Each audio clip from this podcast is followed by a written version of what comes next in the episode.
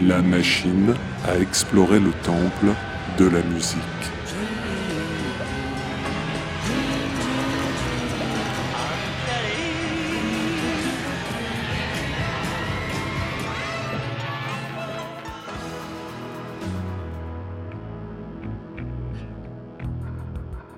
Les titres phares des artistes méconnus, les titres méconnus des artistes phares. Alors que je commence ce nouvel épisode, un voyant inédit clignote sur ma machine à explorer le temple de la musique. Il s'agit de l'indicateur de risque de polémique autour de la question raciale, très élevé aujourd'hui puisque le mot yellow va côtoyer le mot japonais plusieurs fois. Mais qui puis-je? Un groupe du pays du soleil levant ayant lui-même décidé que cette couleur jaune teinte son patronyme. Tant pis, je m'y risque en prenant toutefois des pincettes, voire des baguettes. Ah, ça c'était une alerte. Titre Firecracker, année 1978, artiste Yellow Magic Orchestra.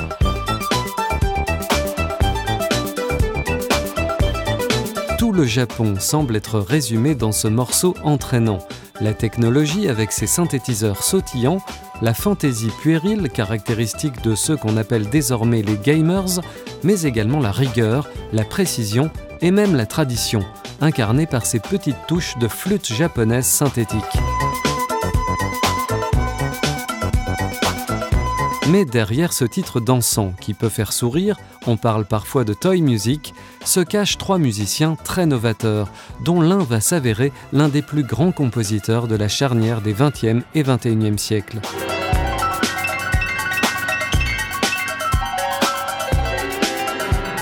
Haruo Miyosono, Yukihiro Takahashi et Ryuichi Sakamoto forment en 1978 le Yellow Magic Orchestra, plus simplement appelé YMO ou YMO, ça m'évitera des alertes.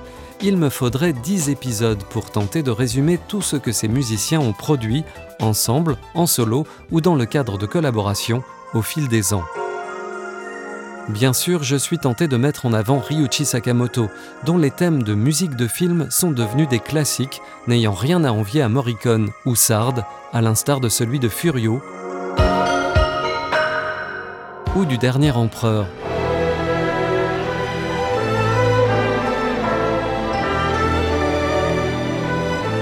Sans oublier ses innombrables albums solo, naviguant entre jazz, pop, ambient et électronique, ou ses collaborations avec David Sylvian, Pierre Barou ou Iggy Pop.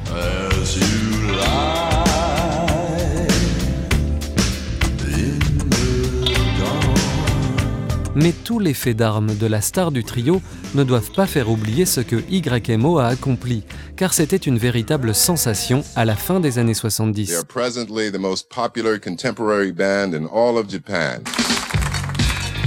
En 1980, le groupe est invité dans la mythique émission Soul Train, plateforme de la soul afro-américaine, devenant ainsi le premier groupe japonais à y participer et aussi le dernier. Yellow is the New Black. Aïe, une alerte. Une vraie revanche après des décennies d'invasion culturelle de l'Ouest vers l'Est au lendemain de la Seconde Guerre mondiale. Cette fois, la tendance s'inverse grâce au talent de trois musiciens savants. Osono, Takahashi et Sakamoto sont parvenus à faire la synthèse de tout ce qui était excitant à l'aube des années 80. L'électropop minimaliste inspiré de Kraftwerk, la science de la danse dans la lignée des productions de Giorgio Moroder et la relecture moderne d'air classique ou traditionnel, là un titre soul d'Archibald and the Drails.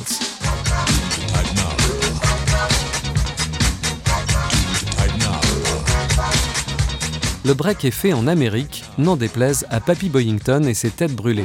Et en avant la fiesta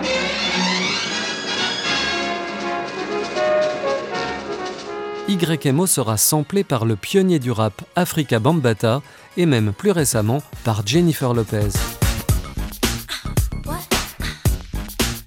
Le groupe se sépare en 1984, mais en marge de leur brillante carrière solo respective, les membres du YMO se sont reformés en plusieurs occasions sous le nom de Sketch Now, Hasimo et même YMO. En ce début de 21e siècle, en matière de sensations asiatiques, c'est la Corée du Sud qui semble avoir pris la relève de l'acronyme en trois lettres avec le succès planétaire de BTS. Mais heureusement pour vous, ma machine n'a pas encore créé la case Boys Band, alors on se quitte avec la Toy Music du YMO. À bientôt pour de nouvelles explorations.